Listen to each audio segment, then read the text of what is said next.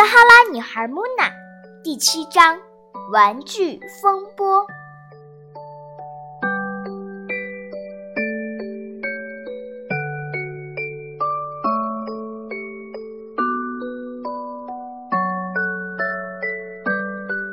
罗伯尔，把你们所有的玩具全都拿出来给穆娜玩。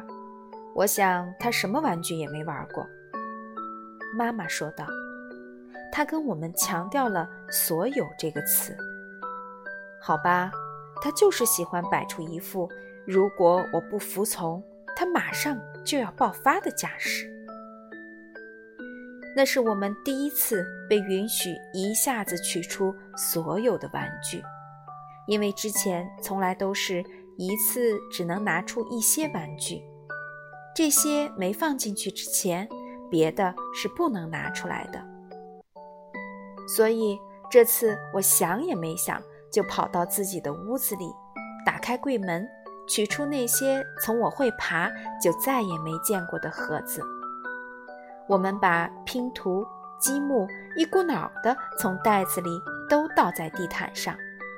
很久都没有这么疯狂的玩过了。上次那还是我过生日的时候，我们把路易斯塞到柜子里，堵上门，谁也不许帮他出来。大家都笑得喘不过气来了。木娜一声不吭地看着我们，可怜的孩子，这些玩具对他来说太陌生了，他不敢拿起任何一个玩具。而我和苏珊正疯狂地从盒子里把玩具都拿出来，直到地毯完全被覆盖。我从其中一个盒子里找出了我的超级怪兽，它是一只面目狰狞、做咆哮状的怪兽。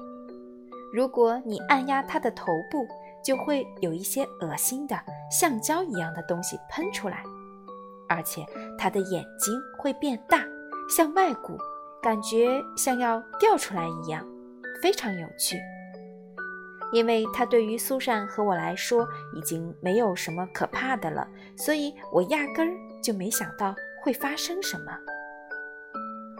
木娜尖叫着，飞快地跑出屋去找妈妈。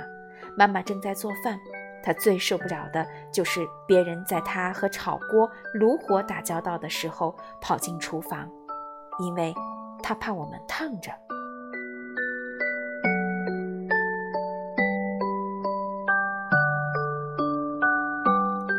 我和苏珊都很清楚，如果在妈妈做饭的时候发生了什么事，那么就一定要忍着别哭，忍着不告状，等她做完饭再说，要不就有好看的了。可是很明显，木娜是新来的。还不了解家里的这些不成文的规矩，她的尖叫声使妈妈全速穿过走廊，边跑边数落着我们。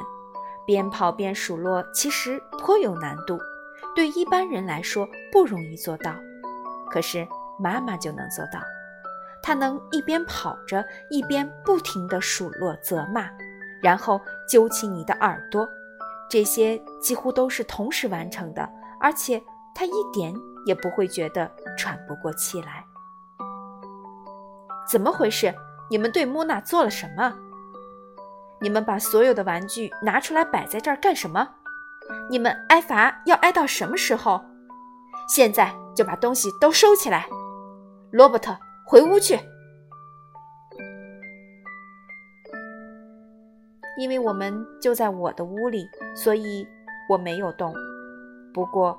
动与不动对妈妈来说都是一样的。她还在继续数落着，没有什么可以让她停下来，除了爸爸。可是爸爸现在不在家，所以我们只能一直忍受着，直到爸爸回家安慰他，让他平静一些。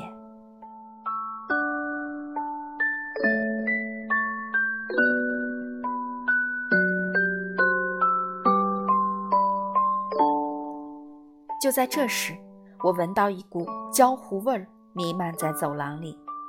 不过，我还是保持了沉默，因为我敢肯定，无论我说什么，矛头最后都会指向我。妈妈还在手忙脚乱地往袋子里塞着玩具，苏珊则在玩具堆里着急地找她那个宝贝枕头，而穆娜哭得越来越厉害，都能胜过超级野兽的咆哮了。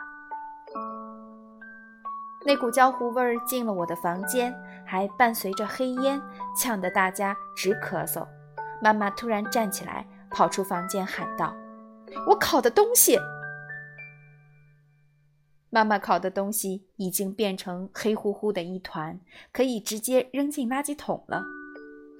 我们的心情像是罪犯要去警察局自首一样，因为我们觉得烤糊东西这件事，我们负有责任。爸爸回家后也没有别的好办法，他给妈妈泡了一杯安神茶，然后打开窗户，放放已经弥漫整个屋子的焦糊味儿。可是事情并没有结束。爸爸说请我们去吃披萨，那可比妈妈烤的东西好吃多了。但妈妈还是不停地啜泣。因为他邀请了祖母来家里吃饭，而祖母不喜欢吃披萨，他不会和我们一起去吃的。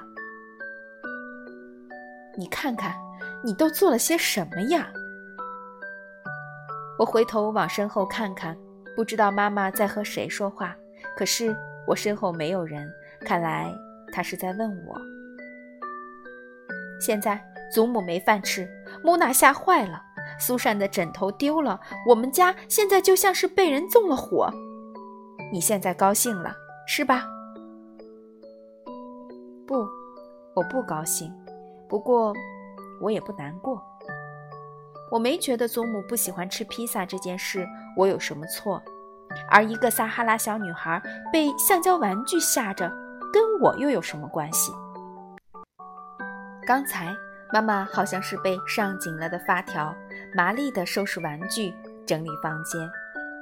他其实看到了妹妹的枕头，只是不留神把它塞到了一个几乎永远不会被打开的盒子里。